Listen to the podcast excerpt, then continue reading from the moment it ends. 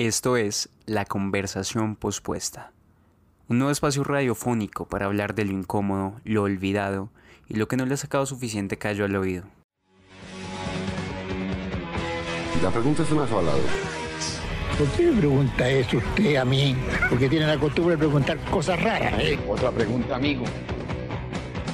No sabe hablar de otra cosa. Ese, ese tema no lo toque. Otra pregunta. No lo toque. No le contesto nada. A tu trabajo no es ser metiche. ¿De qué me, de qué me habla, Diego? Hay que meterse en ese tema y asumirlo con tranquilidad. Esto lo dicen ustedes para que la gente se meta en lo que no les importa.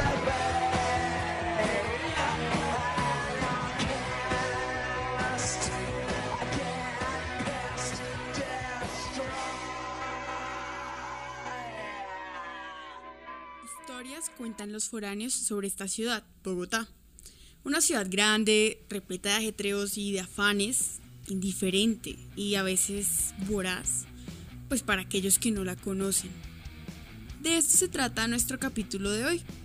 David y yo, Carol, guiaremos el relato de dos foráneos que vienen a la capital a estudiar en la universidad.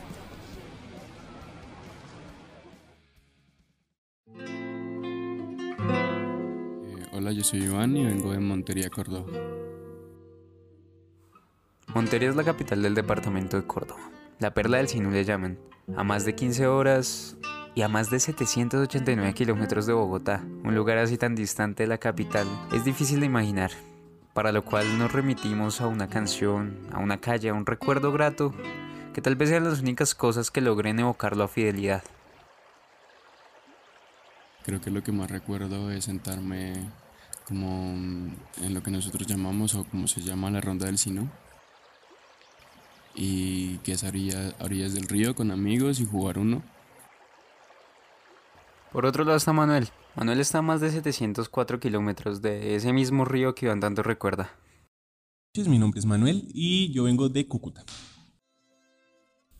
Manuel viene de una ciudad fronteriza y actualmente estudia en la Universidad Nacional, con una historia que aunque nada tiene que ver con Iván, que estudió en la Universidad Javeriana, posee algo en común, el estar lejos de casa.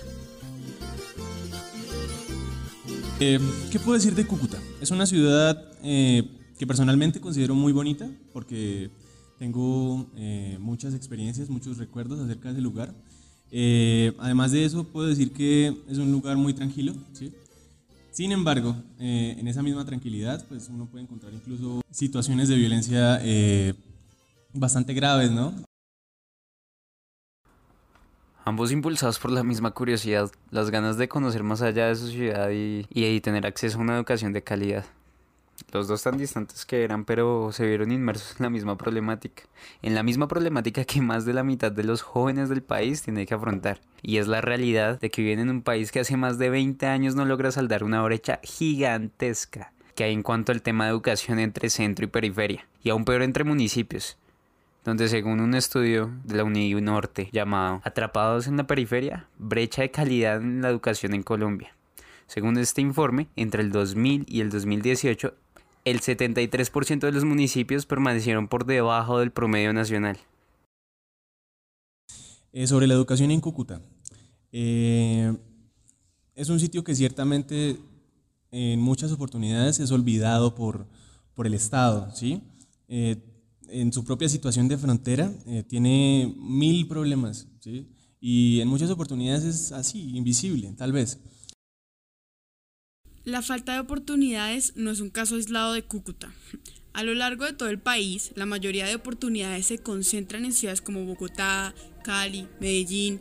La aspiración, o bueno, pues más que todo, la única opción de muchos es salir a sacrificar esa comodidad que tienen en sus casas para ir a las grandes ciudades a buscar oportunidades o alternativas de vida.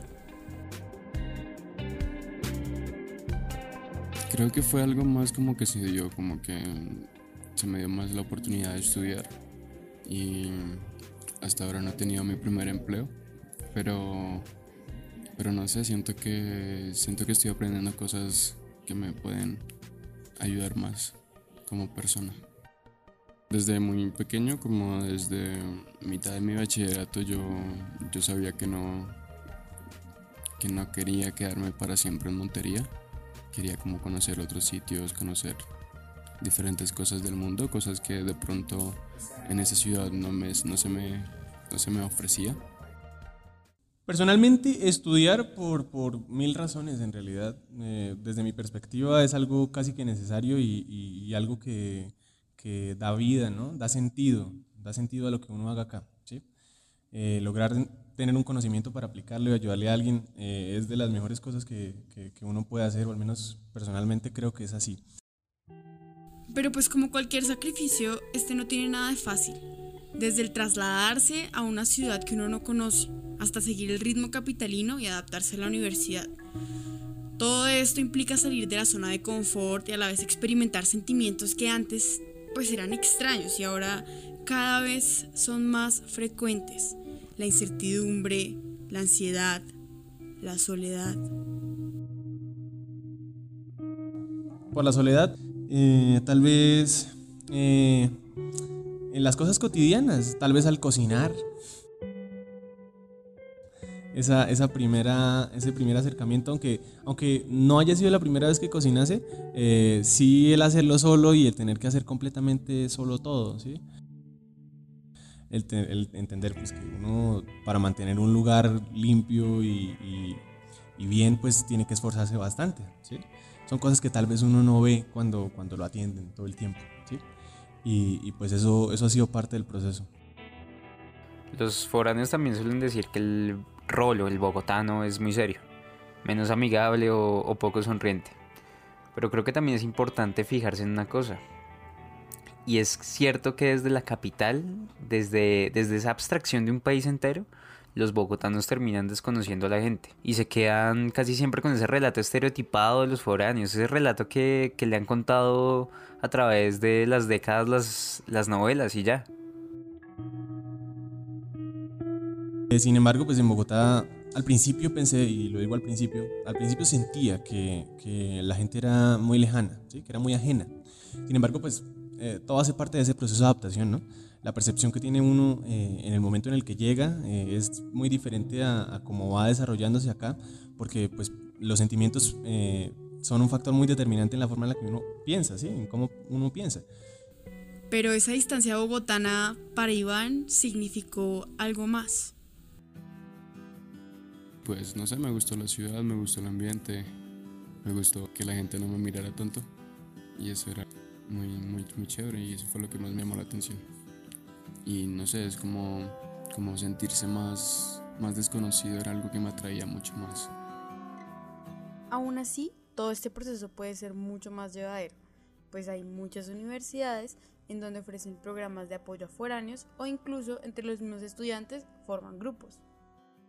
Pues tal vez, tal vez, eh, no como tal grupos, tal vez mis propios compañeros de Cúcuta eh, han ayudado un montón a ese proceso, a, a adaptarme, a, a, caminar tranquilo, a no tener ansiedad. Ese es un problema grave que uno no, no se da cuenta cuando aparece, pero aparece. Ciertamente cuando uno tiene como, además de, de sus cosas eh, internas, pues tal vez eh, situaciones en la universidad y esas vainas, bueno. Eh, de parte de la universidad he sentido que, que, el apoyo que tiene lo hace como en la capacidad que tiene. Entonces hay, digamos, bonos de alimentación, eh, como subsidios de transporte, pero pues esto es, es algo que no llega a todas la, la, las personas que lo necesitan, es algo más como de azar, como que a la persona que le toque le llega un correo y ya.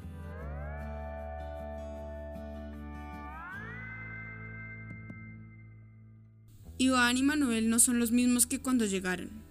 El tiempo, la universidad, la ciudad los cambió. Al principio creo que es confusión, si, si puedo ser sincero. ¿sí? Uno está confundido acerca de muchas cosas, acerca de qué realmente importa, eh, pero ese cambio llega tal vez con el tiempo, ¿sí? tal vez con, con, con los meses después de entender cuál es el objetivo ¿sí? y por qué realmente uno vino. En Bogotá he aprendido como muchas cosas.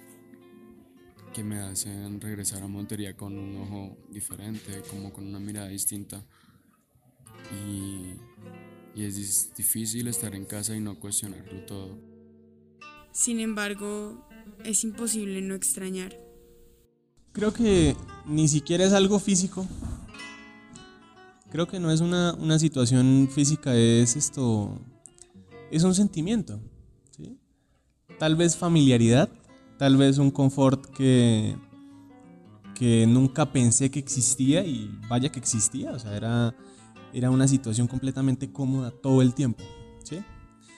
Y pues al momento de salir obviamente caí en cuenta de que existía. Eh, tal vez extraño eh, algunos, algunos momentos con, con, la gente con la que yo compartía, con mis amigos, eh, tal vez con, con, mi pareja, con, sí, con ella. Seguramente eso, más allá de un lugar, es un sentimiento, ¿sí? Tal vez el sentimiento de la seguridad o, o del simple hecho de vivir, ¿sí? Tal vez el vivir sin, justamente como se lo mencionó ahorita, un sentido, o sea, de, o sea, de vivir sin sentido, ¿sí? Pero de disfrutarlo, aunque no tuviese sentido. Lo que más extraño Montería es sentirme en Montería, como en mi casa. Como no sentirme eh, en la necesidad de, de, pensar en por qué mi ciudad es así y qué puedo hacer para cambiarla y por qué antes no notaba y por qué normalizaba conductas o, o situaciones cotidianas de la misma ciudad que no me hacen sentir ya tan ameno como antes. Estos relatos que hemos escuchado hoy es importante analizarlos en el marco de una pandemia, ¿no? Y preguntarnos obligatoriamente si el Estado, las universidades, tanto públicas o privadas, están dando una respuesta óptima a estos casos, o por si lo contrario, están dejando a la deriva millones de esperanzas de acceder a la educación superior. Esta es una propuesta entre estudiantes para la sociedad civil y por ello pretendemos servir y tocar temas del interés de todos y todas.